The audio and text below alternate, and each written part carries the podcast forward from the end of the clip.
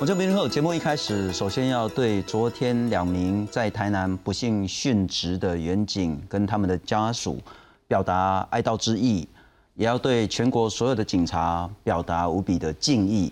那昨天杀害这两名员警的凶嫌，在今天早上的时候呢，在新竹已经被逮捕，已经落网了。今天的节目再来谈谈昨天这一场非常不幸的事件。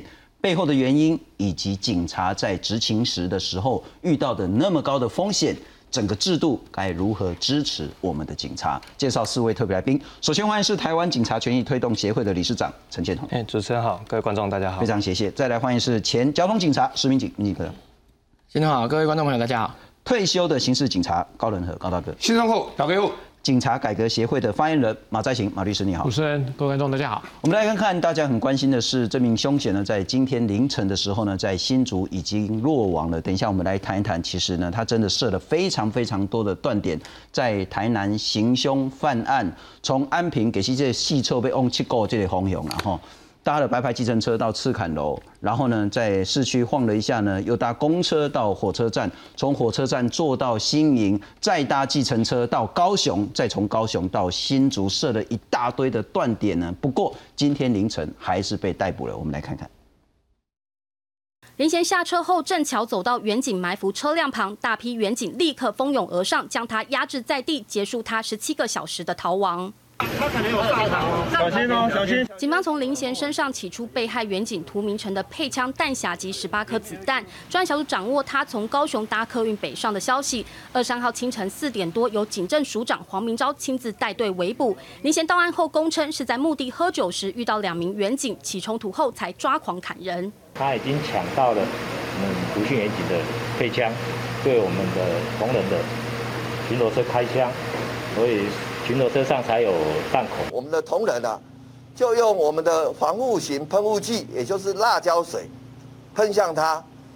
那嫌犯的眼睛因为辣椒水的刺激，一时疯狂的就扑向我们同仁。林贤对杀警避重就轻，但他不止杀警，晚上还持警枪抢超商，而且他行事狡猾，光逃亡路线从安南区到新营抢超商，再到高雄转搭客运去新竹，就换了六种交通工具。尽管如此，还是难逃法网。关键就在他弃置的赃车及逃亡行踪所遗留的指纹等基证。现场遗留的一些基证，包括血迹也好，指纹也好，其实都是我们很有力的科学证据。好，这些都是后来经过证实比对，在陆陆续续各种基证也出炉了，也都比对到确实是他。林贤被带回弃置赃车的现场模拟，他弃车时还试图用水洗去血迹等证据，但警方从相关遗留物发现记载亲友绰号、电话的笔记等物品，这才将他跟嫌犯做了连结，锁定追缉。警方二三号依杀人及强盗罪侦讯林贤，侦讯完毕将移送地检署侦办。记者新竹台南报道。不过，民警大哥还是先请教你，然后就是说，其实还是同事了。对，但那么所有人都非常非常的呃，心情上是很沉重的。到底昨天发生什么事？也许出了什么问题？我想，其实我们过去有几桩比较严重的杀警案啊，比如说像前一阵子的这个台铁杀警案，好，那或者是大直杀警案，它其实这几个杀警案之间，它有一个蛮相通的。第一个就是说。他所面对的其实不是一个重刑犯，哦，可能是烟毒犯，可能是窃盗犯。第一个他不是很严重，所以远景的这个警戒性没有那么高。第二个是他都是落单啊，除了那个细子杀警案他是二对二，其他都是落单。你说今天这是两个远景，可是你要知道，他其中一个远景被袭击之后，他们是两个到现场，一个下车用走路的，是他去找，结果被袭击了，快要五分钟之后，开巡逻车的又过来，他其实事实上是两桩的单警被袭击。是对他虽然是两个人，可是事实上是两桩单警被袭击，哦，所以比较轻的罪，然后单警被袭击，这个是一般杀警案里面很普遍出现的现象。他当时如果是两个人都下车走，很难今天这件事情就可能不会发生哦。至少说，比如说一个人被袭击，另外一个人还可以去救援另外同一位同仁这样子。那另外一个就是说，他们这两个人在服刑的时候，他们有没有意识到说，我今天。到这个现场是要做什么样？又有人讲说，哦，我我不我是不是没办法开枪？可是事实上，如果像这个剧这个这一次的这个事件里面，他躲在草丛里面，拿着尖锐的武器出来袭击，其实开枪是一定是来不及的。你在六米以内，大概枪绝对是比刀子来的慢。这个时候反而是物理性的防御，比如说用警棍啊，或者是其他的器具啊，是比较安全一点点的。那这里面它其实有几个巧合，然后还有刚才我们讲到的，事实上它并不是所谓的双警对付不了一个人，或者没有办法开枪的情况，它就是袭击，然后你落单了。那我想这个可能将来在执勤的时候，大家要去注意一件事情。刚才你看到那个刑警一拥而上，十几二十个人抓一个人，事实上大家以为刑刑应该是警好像六十多个去抓一 对，大家以为说刑警比较危险，事实上刑警他去逮捕嫌犯的时候，他第一个他知道这个嫌犯是什么程度的，了解，比如说是枪击要犯，啊是烟毒犯还是诈欺犯，他事先就知道。第二个，他们是很多人抓一个，我刑警知道情资之后，比如说我四个五个去抓一个，可是为什么制服警察会被袭击？因为我不知道那个人是谁。比如说像我们在路边，我拦拦一个红灯右转，停下来，证照一拿出来，结果他是通缉犯。我拦之前我怎么知道他是通缉犯？不知道。我们去处理车祸，以前我在大安分局就发生过我们队上的同仁的案件，前面一台宾士车撞到路边的轿小轿车，他就巡逻车开出去，下车想要处理他的车祸，从窗口里面就拿着一支枪就对着我们巡逻车就开了两枪，然后就开了车就跑了。为什么？因为出车祸那个人是通缉犯嘛。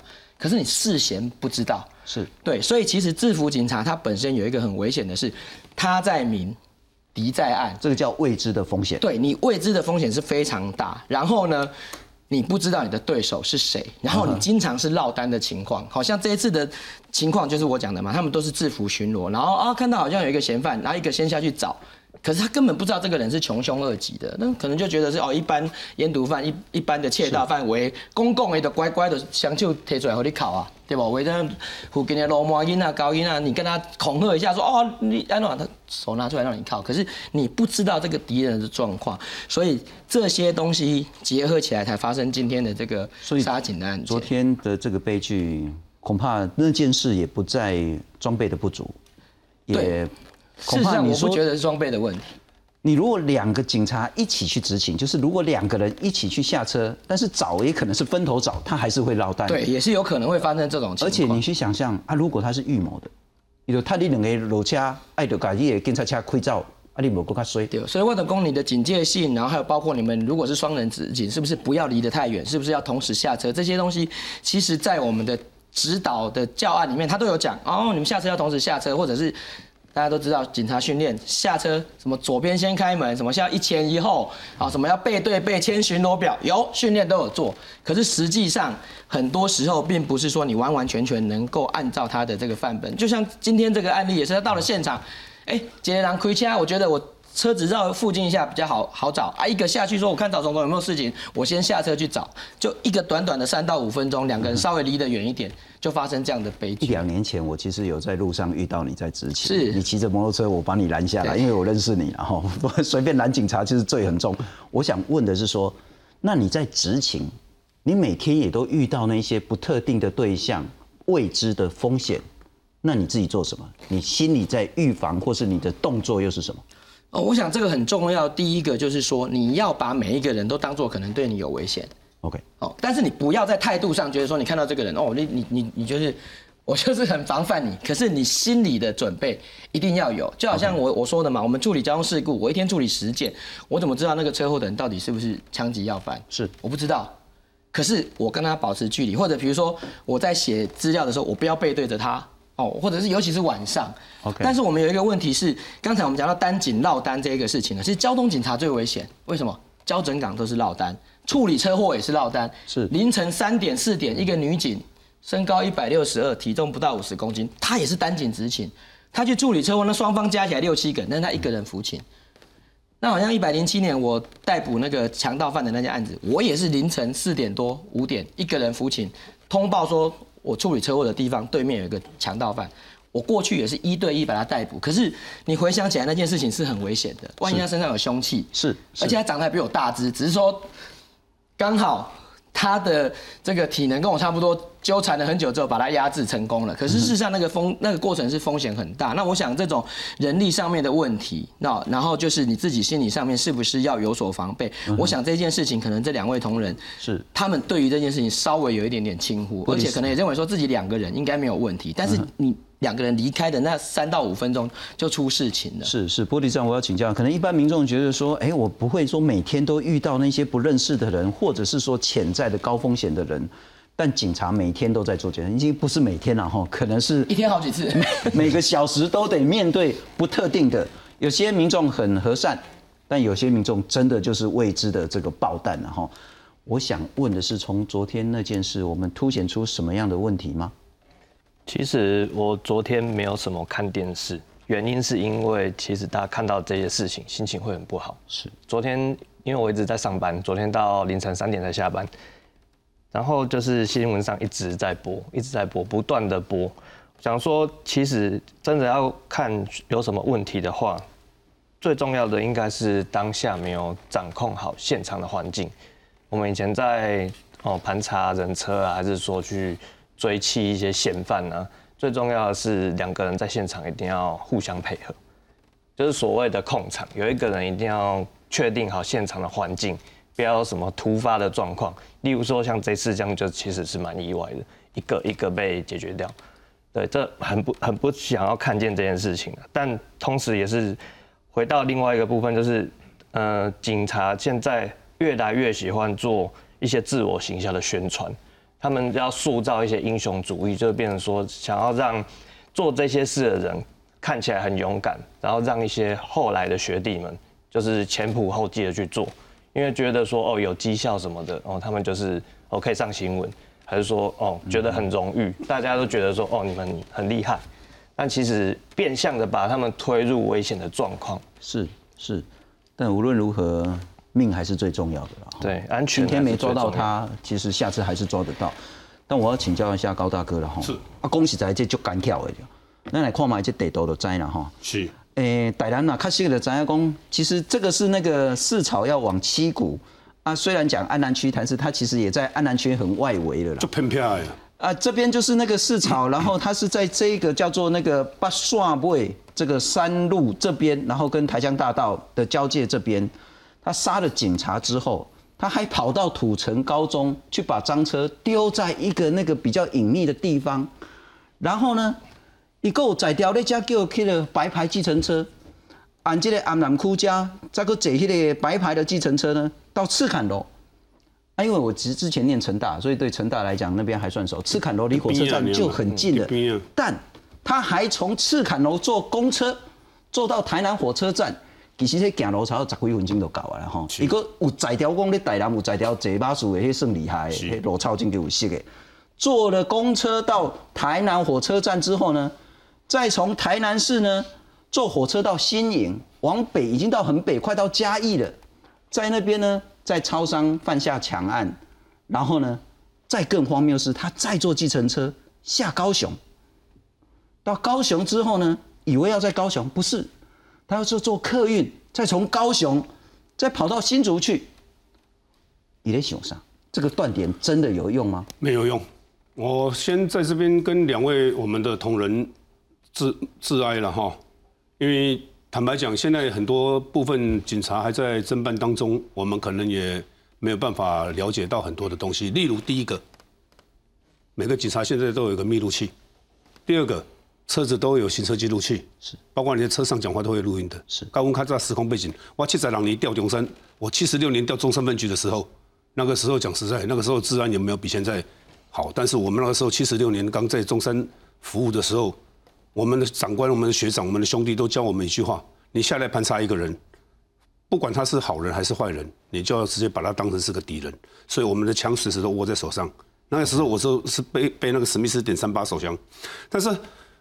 今天这个歹徒，这个林信如这个歹徒，他如此凶残到这个部分，一部巡逻车，一个驾驶，一个副驾驶，一个副驾，一个背枪，一个就是开车的这个交通巡逻人员。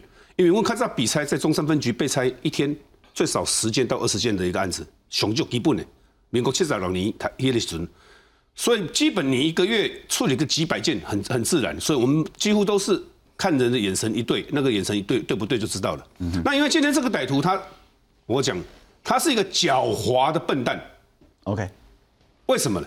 因为他今天是持刀刺杀我们这个兄弟的时候，一定是近距离，近距离不可能。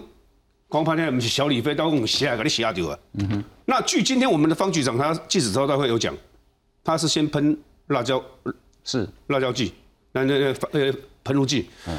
为什么要使用辣辣椒剂？就是发现你手上有东西嘛。你手无物件，我提了，诶，提这个你喷不中啊？就是你手上肯肯定有不明的东西。嗯哼。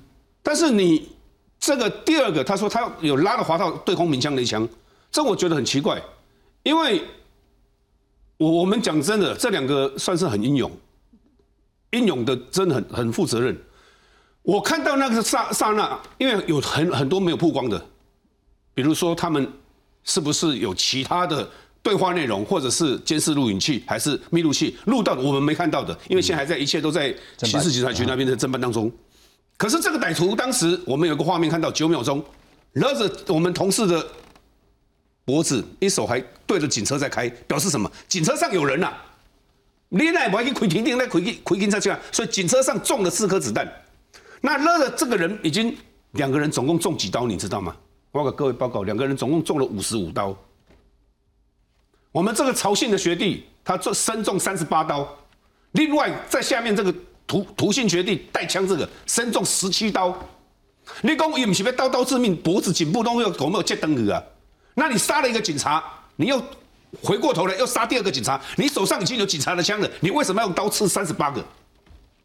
这个很多疑问，不是我们能够现在做决定的。了解。所以我们是觉得说，政府必须要，我讲今天了，我主卡在毕业吼，我七十七十五年毕业了吼，我们所有的装备都是最落后的了，包括我以前开的巡逻车，女警开雅士一千三百 CC，男警开跑天下一千六百 CC 了。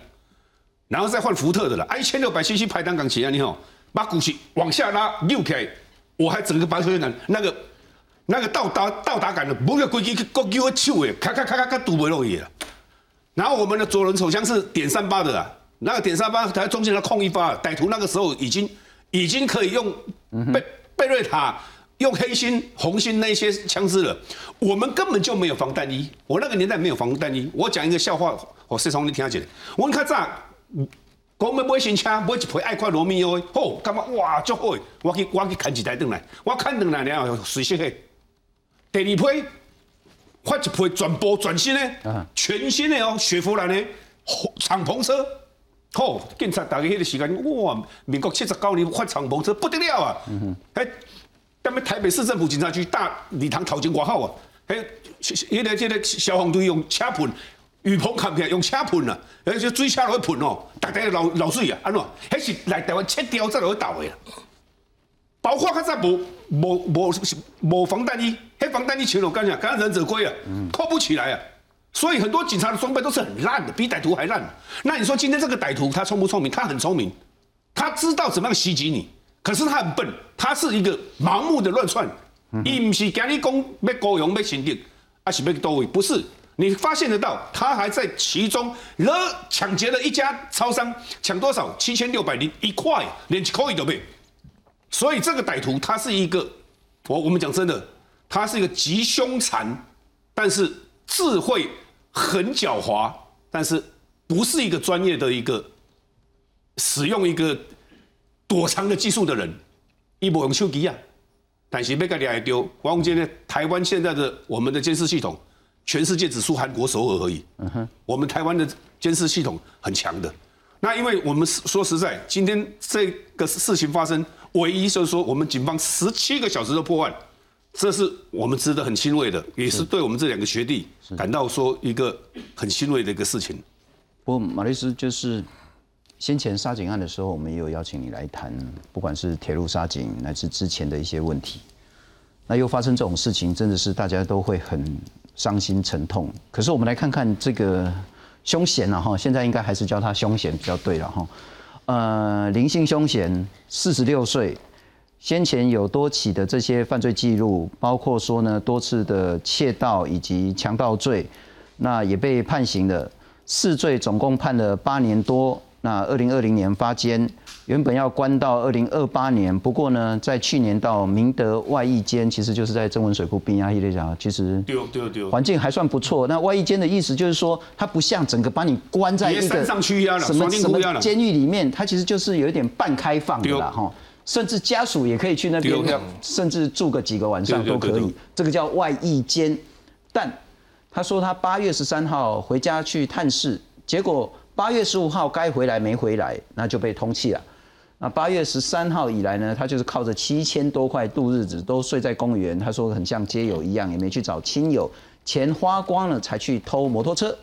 那因为他是赃车，所以人家去报案。那一查说，喂，啊，这台车在安南区。啊，这两个警察再去安南区下捶掐了哈。那之后呢，他就是去厂超商，没想到呢，偷了机车就被警察追查。那刚谈到说，因为他他说的了哈，有喝酒，然后又被警察喷了辣椒水啊，然后那个整个压起来啊，才把警察杀死，这是他的说法。不过还要再追查，我还是在请教马律师，这件事我们不可能对说那个就是警察当然是一个非常无辜的牺牲者。可是总会有一些制度性的问题，我们可以来思考。因为我的看法是这样，其实一般民众不太懂警察执行的过程。那我们如果发现这个案件，一个持刀的歹徒面对一个有持枪的远警，会发生这样的事情，我们会觉得蛮奇怪的，所以一定会认为某一个环节上面出了问题。那如果今天所有的攻坚勤务，我们是明，敌在暗。那一定有一套的 SOP，可以至少让在明的这一处的人不会造成这么重大的损失。就像刚刚那个云这个石云锦讲的说，不要担警夫情，因为你是执行攻坚勤务，再怎么样也不要因为啊我们两个人分头找会比较快找到，不是这样子的。因为你是面对一个未知的风险，你好歹要两个人一起，一个警戒，两个人互相能够照应的情形之下。如果真的遇到这么凶残的歹徒突袭，顶多伤亡伤一个，另外一个人还能够救，也不至于产生这么严重的危险，被他各个击破。所以我就开始在思考一件事情：是我们的单警执勤这样的跟双警执勤这样一个制度，到底有没有被严格要求？还是我们长官队员说没关系啊，抓到黑猫白猫，只要抓到人就好了。单警执勤、双警执勤哪有什么差？我觉得这个在整个出发点的 SOP，在我们整个训练或者是长官要求的过程当中没有落实的话，很可能就轻忽了。而且，更何况是如果今天刚刚高大哥说的，他以前在外面只要是攻坚服刑，发现未知的危险源的时候，手都放在放在枪托旁边，甚至已经拔枪了。这样子的警戒，你这样子的动作，才能让未知的危险源感到恫吓。甚至不敢轻举妄动，但是长期以来，我们还发现，尤其我我我大概一二十年来，发现很多投诉案件，是。所有的远景只要面对，哦，我说不未知的风险啊，就是我们不知道他是是龙是虎，也许是普通老百姓、善良老百姓，但是我们在执行勤务，当我们只要掏枪出来，甚至手握在枪前，握在枪托这个地方，还要被投诉，那请问我们的远景如何？去执行这样的自我保障的警戒动作，如果这个样子自我保障的 SOP 会被定义成服务的项目之一，那我们拿什么去保障远景？是我曾经遇到过长官，民意代表去咨询警察，啊，你们在临检排查的时候，你搞到动作枪击要换哦，为什么把枪拔出来？哎，我们还有长官，是是是，这个服务态度不佳，我们要检讨。请问在检讨什么？我们远景把枪拔出来，保障自身危险、自身的安全，这个样子的一个 SOP，竟然会变成服务项目之一。如果这样子的话，我相信我们远景发生意外只是几率的问题吧。嗯哼。如果今天是远景自己疏忽啊啊，不要不进啊，长官有交代，天天有提面命，我就不拔枪嘛，反正也不会那么倒霉遇到我的。那当然远景要检讨。但是如果是因为我们长期这样子的，去质疑远景用枪，我想用枪是指还没开枪哦，还没使用，还子弹没打出来哦。是，光是掏枪，放枪托在手放在枪械枪械这边，拿枪在旁边警戒。哎，没地了。那我跟你说，我不知道现在的远景或者是现在的民众发现说，哎，一个远景在盘查我的时候，另外一个远景拿枪这样子，你有没有觉得被侮辱？如果台湾的民众觉得这件事情是被侮辱的，警察因此就不用掏枪出来，我相信被偷袭的几率非常高。如果我们今天的民众，我们今天的长官都认为这样的 SOP 是不必要的，那昨天发生的事情其实也不意外，真的不意外。不过李正，我要请教。不过刚刚石明景大哥也有谈到了哈，说真的，如果那么近距离，其实拔枪也来不及了哈。但我们撇开昨天那个悲剧不谈，我还是想请教一般的基层的远警，当遇到一个未知的风险，或者是已知说这个可能会有风险，真的说持枪警戒，甚至对空鸣枪，而且当真的发生了这个对方。对你有攻击行为的时候，开枪这件事对警察来讲是一个 common sense 吗？其实以这个状况来看哦，我们常在讲所谓的二十一英尺法则，就是你遇到一个拿刀的对象，他只要距离你大概六点四公尺之内，其实就是危险的范围。只要在这个范围内，你还来不及拔枪，就算你受过很良好的训练。哦，训练有素，然后你的警觉性也够，也很难在这一个短短的距离内，他冲过来你就马上拔枪把他撂倒，因为你对他开枪不一定是把他击倒而已，他可能还是会有攻击能力。然后像刚刚那个马律师讲的一部分，呃，现在的状况是同事在做盘查的时候，就有可能因为所谓的态度不好，被民众申诉。我在跟你做盘查，我是在对对你做行政调查，我是在依警察职权刑事法去盘查你，我不是在服务你。是，但是他可能就是因为说，哦，那个被盘查的对象可能双手啊插在口袋里，他想要把手从口袋里拿出来。民众问他为什么，他说我怕你拿刀刺我，就是因为这句话，然后民众检举去那个警察局，他就被处分了。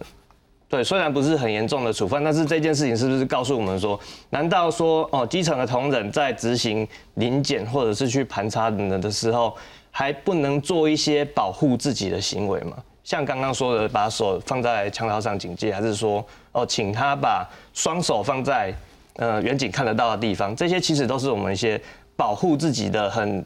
平常常常在做的行为是，那如果说要因为这样子这一些保护自己的行为而被苛责，我是觉得说，嗯，这个规范哈跟一些盘查流程是很有必要再重新再审视一次。不过用枪时机呢，昨天内政部长徐国勇先生他也谈到说呢，因为呢，如果说遇到抵抗的话，请警察们大胆用枪。其实呢，某种程度就是说，现在很多警察恐怕都是用枪极为保守。那当然，昨天也有另外一个冤案，然后等一下我们再来谈。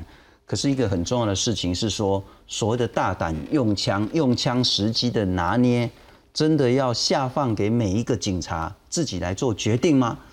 是不是说遇到这个人可能是当民意代表，或可能是记者，可能是所谓的那个媒体人，那他可能就是要很小心啊？如果是这样的。这个尺寸真的是要让警察来决定什么时候可以用枪，如果用了枪会不会被投诉，会不会被记过？我们来看看，其实长期以来警察的用枪时机就是一个高度争议的事情，因为对许多警察来讲，说能不用枪，可能尽量不要用枪。来看看。警察对空鸣枪，试图控制混乱场面，但其实开枪对不少远警来说都有很大的压力，因为后续可能换来漫长的司法诉讼。五年前，陈姓远警对一名越南籍失联移工阮国飞开了九枪，阮国飞伤重不治。事后，陈姓远警被依过失致死罪，二审被判六个月有期徒刑，缓刑三年。违规啊，请料立刻给断。啊，然后他躺在旁边的，你又再继续打，那这样对吗？一审判决书认定，第四枪后，阮国飞已经大量失血，危害大减，但陈姓远警还是继续开枪，用枪时机明显失当。案子发生到现在只有四个字：无愧于心。听到一审无罪，张景义才放下心中大石。二零一三年，张景义在西门町抓嫌犯，他开枪要射车子轮胎，却造成嫌犯中枪死亡。张景义被依过失致死罪起诉，经过六年诉讼，他才无罪确定。其实依法，警察得在他人或自己生命受胁迫时开枪，但后续所衍生的司法诉讼，让基层远警有很大的压力。因此，在台南杀警案后，内政部将推动修法，以国赔为原则，让远警未来用枪可以比较少后顾之忧。记者综合报道。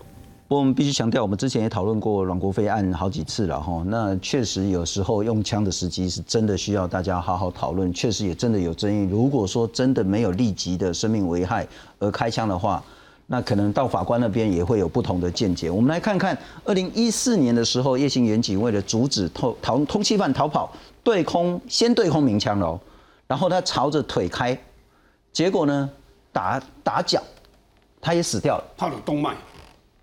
啊！你讲遐准讲卖卖断动脉，法官讲你拍了动脉，所以个判刑啊，赔一百五十万。啊！你这厉害，你讲有法度讲卖断掉动脉、断静脉？不可能嘛，这是不可能的。好，那这个那个法院认为说，阿姨也不该你弄啊，你也你这个警察也没有立即危险啊，所以你要射轮胎不是射人呐，所以用业务过失致死罪判了这个警察六个月徒刑。是。好，一六年的时候，刘姓远警呢也是要了抓赃车了哈，然后被拒。然后制止赃车逃逸呢？对车开，上个案子是对人开嘛？那这个对车开总没问题了吧？结果对车开啊，那个副驾驶也死了。对。啊，我开车我唔开人啊，啊，结果一高去说一叫我东东西，那法院认为说啊，他只是为了要跑嘛，伊也无甲你弄啊，无甲你攻击啊，开枪逾越的必要程度也是业务过失致死，判五个月徒刑。是。好，那当然也不是说所有开枪都有问题了哈，也很多案子开枪是没有问题，是完全合法的。一三年呢，张姓远警也是为了制止嫌犯驾车逃离，对车开枪，结果嫌犯也死了。但法官认为说，哎，他是在人潮众多的地方急驶，所以你如果不开枪呢，可能伤亡会更严重。最后无罪定谳。一八年的时候，严姓远警也是去逮捕通缉犯。然后呢，警察也是对车子开枪，结果嫌犯也死了。那检方认为说呢，这是依法逮捕，所以连起诉都没起诉。是。那我还是先想请教民警大哥了哈，因为你退休了，也许那个比较可以谈的。我开了枪，那不管那个嫌犯有没有被我打到，甚至打死，可是之后我可能上法院就会整死我了。如果是你，你要开吗？哦，其实，在之前我也是来有话好说，说我有整理过过去的远景哈，开枪有罪跟无罪的案例。是，其实它有两个很大的趋势，就是什么？第一个就是，如果你是为了要逮捕嫌犯开枪造成的伤害，通常会被起诉判有罪。OK。但是如果你是避免伤害开枪，然后他出事了，大部分最后是会无罪的。也就是说，我们开枪有两个要件嘛，一个是阻止。阻止这个嫌犯什么逃逸啊，什么要逮捕。第二个就是你的生命或者是他人的生命受到危害的时候，如果有人被车撞到了，像西门町那个案子是，或者像刚才我们提到的远景被那个车子拖行了，这两个都是有人会受伤的。你开了枪莫待机。另外两个是干嘛？一个要阻止通缉犯逃跑，一个要逮捕非法外劳。你为了抓他开枪打他，你为了要有一个成果，所以你开枪打他。通常你看，他基本上都会被起诉，而且法官其实都很客气，他就是给你缓刑呐，对。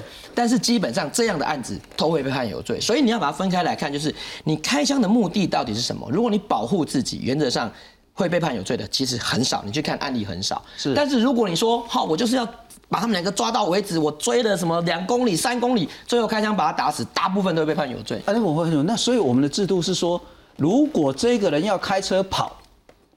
啊！警察就让他跑，这样应该说，你如果是为了要达成追到他的这个目的，你伤害到他的生命，那你要负这一个风险哦。如果你开刀开枪打他的轮子，摸歹几抓到了，啊，你拿到绩效，你回家 OK 没问题。可是如果你为了拿到这个绩效，你不小心把他打死了，那你要冒这个风险。那基本上这个东西就是刚才我们讲的嘛，我们自己的生命很重要，是万一。没抓到，我们下次再抓。同样的道理，另外一个人的生命很也很重要。虽然他跑了，可是他也许不是什么重罪。像我们要讲那个昨昨天那个被有点有点被冤枉那个，你看不能两满扣，被告诈欺没有到庭就被通缉，他是欠人家两万块。那万一昨天他被警察打死，你想想看，为了欠两万块钱被警察打死，那你有他的生命也是一个价值，所以基本上你真的追不到，一样的道理，下次再抓他，或者我们下次再来对付他，除非你已经有很明显的情资，知道说，像昨天这个这个身上有枪，哦，已经杀了两个警察了，我有很确认的情资，这个人我即使付出可能会造成有一些伤亡的风险的代价，我也要抓到他，那当然你就可以大胆的用枪。可是如果你看这个人，他不过就是。偷了一点小东西，或者他就是一个骗的左右邻居诈欺犯几万块钱跑的人，你真的有必要我今天不逮到你不行吗？所以你其实你要去考虑这各种状况。那另外就是用枪这件事情，当然是交给第一线的远警来决定，因为生命是他的，生命是远警的，不是说我长官说今天大胆用枪，就所有人就随便用枪，也不是。你第一线你面临的状况，他到底有没有武器？他到底有没有攻击我？我有没有危险？其实只有那个远警才知道。你在这我们在这边讲的时候，其实不知道嘛，就你不知道他当时的状况是怎样，只是我们事后有在分析说他可能是怎么样。可是事实上，第一线的远警才会知道我现在有没有危害，我需不需要开枪。那你自己要去做这个判断。不过马律师，我请教你啊，所以言下之意就是说，我们在法律上的这个也许是不成文的一个说法，就是说，如果警察是为了保护自己，他冲撞我啦，或是他攻击我啦，开枪。没有任何问题，没错。大概如果警察是为了保护人民，他攻击路人或是拿刀撞路人、撞路人、杀路人，开枪开枪也没有问题。但如果是他这个人呢，就是通缉犯，我确认他的身份了，结果譬如说我拦酒驾，他想跑，他就跑，开枪是错的嘛？哎，你就要赌上风险了，因为如果你的唯一目的，唯一目的就是抓到这个犯人。是你唯一的目的，你也不鼓励这个情形下开枪。那不，这个情形下开枪，你就会有风险，而这个风险应该不属于我们刚刚提到的，呃，部长说放宽放宽用枪范围的范围吧。这是我认为，因为像这种单纯逃逸、单纯逃逸这件事情，你从后面去开，哦，他没有任何危险性，他是逃离大马路上也没撞到人，你去开下去，万一打到动脉，那。接家属就会开始质疑你，先还要看他的通缉犯，他的恶性重不重大，还有法官就会介入整个用枪的情节去模拟，说没有这个回事啊，应该没那么严重吧？因为你要知道，所有用枪用枪时机最痛苦的一点是我们不是当下的远景，但是司法永远是在事后审查，是。你当下应该如何，应该如何，应该如何，其实用这种事后审查的制度，本来就是对用枪当下的远景是不公平的。是，他不是神仙，不是算命，用这种制度去审查，的确，远景会有风险，但是这是制度所使然，我不可以跟警察说，哎，那司法不可以审查你这一块，但是司法都是用事后的那些情境环境去推论你有没有过失，所以我认为部长提到放大胆用枪，我觉得大家对于用枪这两个字定义已经有点模糊掉。我真切定一件事情，掏枪出来，我们法律上面用枪是指手碰到枪支拔出来就叫做用枪，嗯哼，包含。子弹打出去就叫开枪。OK，所谓放宽用枪到底是指哪一个？我们刚刚一直提到好像是这个，好像是放宽开枪。放宽开枪不是不是放宽开枪。如果今天我们大胆放宽用枪，是鼓励远警动不动就掏出来保障警戒，这要放宽的，这一定要放宽。因为我掏出来的远警，我掏出来原因是什么？我怕什么？我怕自己生命受到危险，突然有个未知的风险冲过来，或者他去杀别人，我可以用。我不是鼓励你拿起来就开，但是当我们的我们的逻辑一直现在说，哎，你不可以随便掏枪出来这个动作的时候，就就危险了，就会产生这种我们自己被远执勤远警本身生命都受到严重危险，你都来不及。昨天就是这个案例。如果今天我们发现我们在用枪的时机不是那么，比如说我们今天看到未知的风险，我们都会离他远点。先生，请你离不要接近我，要哦，不要接近我，把手放出来，放到我看得到的地方，趴下。对不对？然后一个远景去说话声，一个在外面警警戒，这个他在怎么突袭，我马上就开了，这个是没有问题的。但是问题是我们现在常常远景每天遇到都是不太敢把这个枪掏出来警戒。我我想我想我想各位主持人和各位警察，你在路上曾经哪个看到远景有掏枪警戒的？我在台北市还从来没看过一次，一次都没有。那你认为这是对还是不对？那这是放宽用枪时机的范畴吗？我问，我想问部长这几件事。我觉得在制度上就是思考说，警察每天每个小时都遇到那么多不特定的风险的时候，那么我们要把这个风险是转嫁到警察个人身上，还是说要稍微放宽，但是还是在确保民众的生命健康的这个范畴之内？这恐怕大家要思考。持枪警戒没有任何问题，但是拔枪当然有一点威胁了。但是我们民众对于这个事情是认知不清的哦。是我不知道警政署能不能拍一个宣导短片，告诉民众说是，我们警察遇到警察临检盘查的时候，我们一个远警在旁边持枪警戒，这是正合理正常的、有效保障你的生命以及警察生命的安全。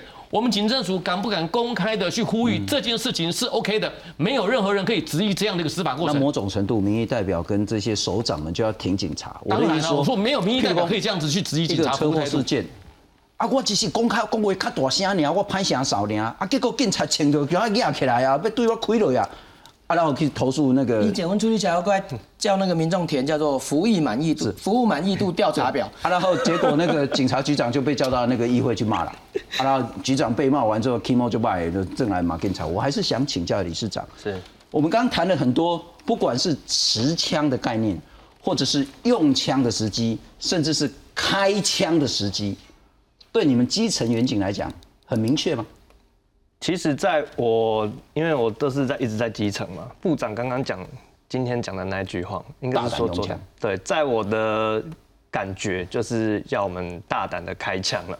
对，这点跟律师的想法有点出入，但是我还是觉得说，哦，使用我们真的是在使用致命的武力，枪支是致命的武器，要一个要符合原则啊，就是要在他拥有能力，在那个嫌犯拥有能力还有机会对我们远景自身或者是说对民众造成危害、有迫切的危难的时候，你才可以去使用枪支。当然，前面说持枪警戒这些一定是 OK 的。我是说，当你遭遇到这种状况的时候，才去鼓励远警去大胆的使用枪支，而不是说，哦，这样听起来可能会让一些不知道的人说，哦，那就是呃盘查他不理你，还是说对你做事攻击，你就要开枪什么？其实不是这样子，只是他会有那个在鼓励同事做这些事情的意思。前面有提到嘛，因为现在就是一直在宣扬所谓的英雄主义，一直在所谓的自我行销，就变成说，好，那今天这件事情你做的漂亮，上了新闻，大家都会帮你拍手，但你不知道，你永远不知道这件事情，你今天开了枪，哦，把人打死的，或者是说把人打的什么半身不遂的、重残的，你背后要背负的那些刑事跟民事责任有多重？是。不过高大哥，我要请考虑啊哈。不过我可能要厘清一下，我们刚刚那个可能会有一些误解，就是说好像说，呃，我抓到通缉犯，结果他开车绕跑，是啊，我不能开枪，就只能让他眼睁睁的让他跑掉。可是是不是这样子嘛？因为你无线电一打就到这个更多警察去前面拦他嘛。是追啊，是，但我还是想请教，是那对警察来讲，开枪不开枪，掏枪不掏枪，是从老警察到年轻警察，是。那是一个很大的困扰嘛。呃，我我坦白这么说了哈，从我毕业到退休哈，我报告最少写十五次亏钱的报告，在路的亏钱你。正经有啊亏了，正经开我早对报告拢会使我再来。因为咱不管是要掠交警，还是要去围捕歹徒，还是讲咱要入检盘查，真正开，迄不是假的。啊，因为迄个开的时，第一次开的时候，心里的恐慌，晚上会觉得说，完了，怕怕什么？怕写报告，这摆上去不用的，第二摆就不用，第三摆不用的，写久久来惯起咱 OK 啊。阮老爸做警察，我做警察，阮囝做警察，我儿子现在也在当警察，也在也都在也都在侦侦查队。因为我跟我儿子一直交代一句话，我说哈，你今天你背着一把枪是国家给你的，但是你不能滥用这把枪。但是这把枪是救命你的枪，你没有保护好你自己的时候，你没有资格去救老百姓。我说我希爸爸希望你只要在外面任何只要去突发状况，你随时枪，你可被投诉，也不要老辈去给你连命了。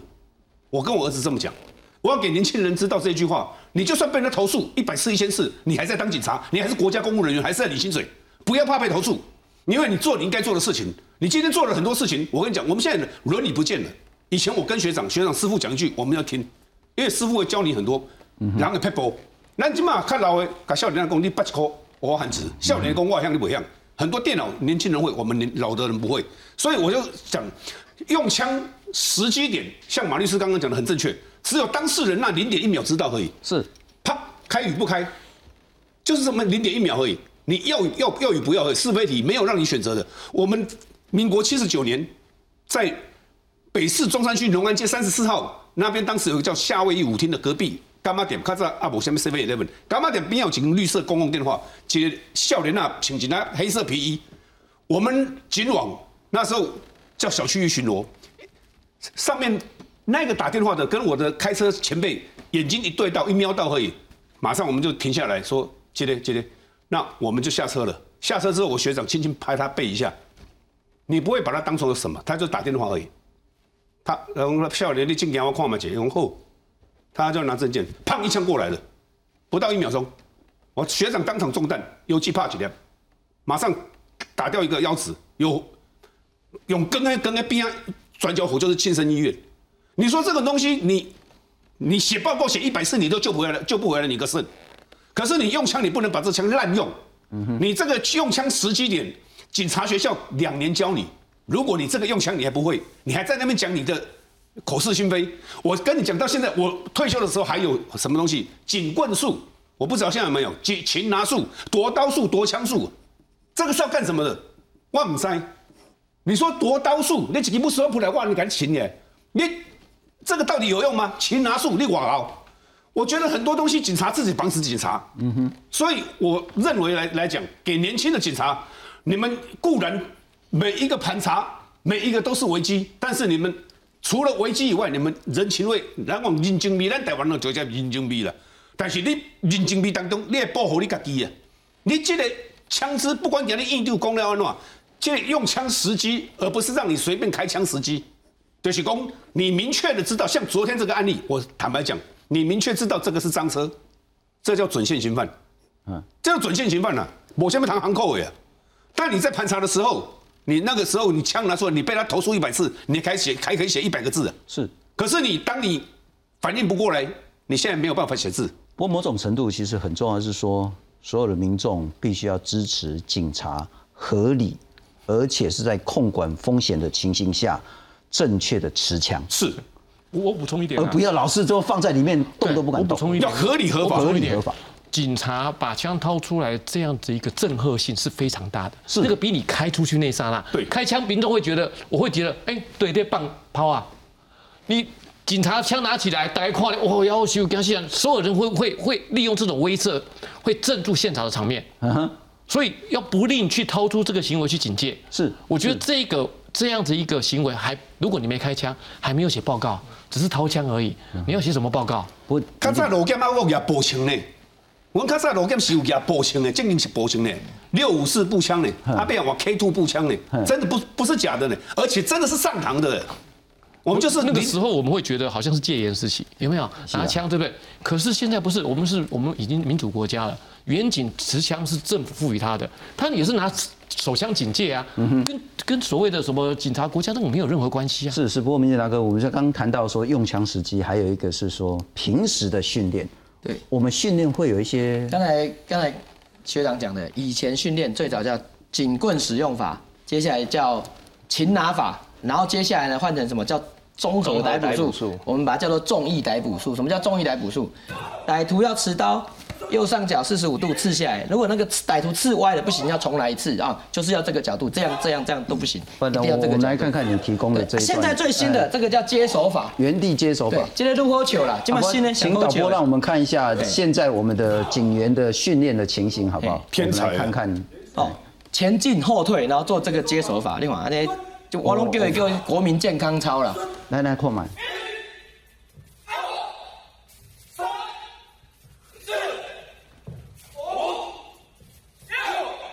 哦，啊，做了搁后退安尼啦。啊，你感觉讲在现实中、实战中这有虾米好？第一性吼，实战中最重要的训练其实是两个，一个叫什么？情境模拟。有人冲出来从后面抱住你，有人勒住你的脖子，有人突然往你的身上刺一刀，你要怎么反应？第二个就是所谓的体能的训练。我的身体的肌耐力，外气外心脏。我来讲，一个歹徒他有练功夫，你们有三个警察，那功夫没有用。啊，你当警察这么多年，我们现在在座都有当警察经验，抓歹徒有谁用过擒拿术？有谁用过逮捕术？不就是我力量大，把他压到墙壁上，或者我们两个一个拖左手，一个拖右手，把他拖住？有谁是用老驴卧体？有谁是用船夫撑高？有谁是用刚才那个什么接手法？他拿刀子，你还跟他讲说我要做这个动作，不好意思，你那个刀子只能刺这里，不能刺我后面哦。你这样子刺我，我挂不到你，不行。不就是冲上去抓住他的手，给他一拳，旁边一个同仁帮你抓住，就是这样练功夫哦。你看那个少林寺的那个武僧有没有？从小练练练练到三十岁，他确实可以打架。他每天练六小时。警察这个呢，一年长训一次，长训拳两个礼拜集合练两次，四个小时就上去比刚才这个东西。所以我们的训练是。没有符合实际的需求。你说这个功夫有没有用？有。你功夫练三十年，每天练六小时，五毫，肌耐力也好很多了啦。哎，但是咱不可能啊！警察一年练两次，一次两小时。不过理事长，我要请教你，那我如果只看这个，感觉好像也远远不够，而且跟事实上差很多。但你们应该还有其他，不管是自由搏击，不管是晋升的这一种所谓的那个打来打去的，或者是。实用的擒拿，或者是夺枪，或是自卫之术，有吗？很少了，因为像前面讲的那些，你说自由搏击什么没有啊？警政署不考这个，他测验不测验这个，啊甚至连柔道都不测，测验不测这个，大家不会认真去练啊，因为大家做这些大部分啊，在大部分同事的心中就是哦，得过且过，我通过就好了。为什么？因为我平常上班已经那么累了。你还把我拖来上这些哦，弄累的要死，然后隔天又要上班，很累，所以他们会打从心里排斥这些东西。事实上，其实加强个人的身体强度，例如说做重训什么的，我都觉得来的有用多了。是因为你主要就是锻炼你的身体强度嘛，你的肌耐力、你的强度、你的力量起来了之后，然后你再锻炼你的反应能力，那这样你其实可以处理很多事情，不一定要限于招式，它只是。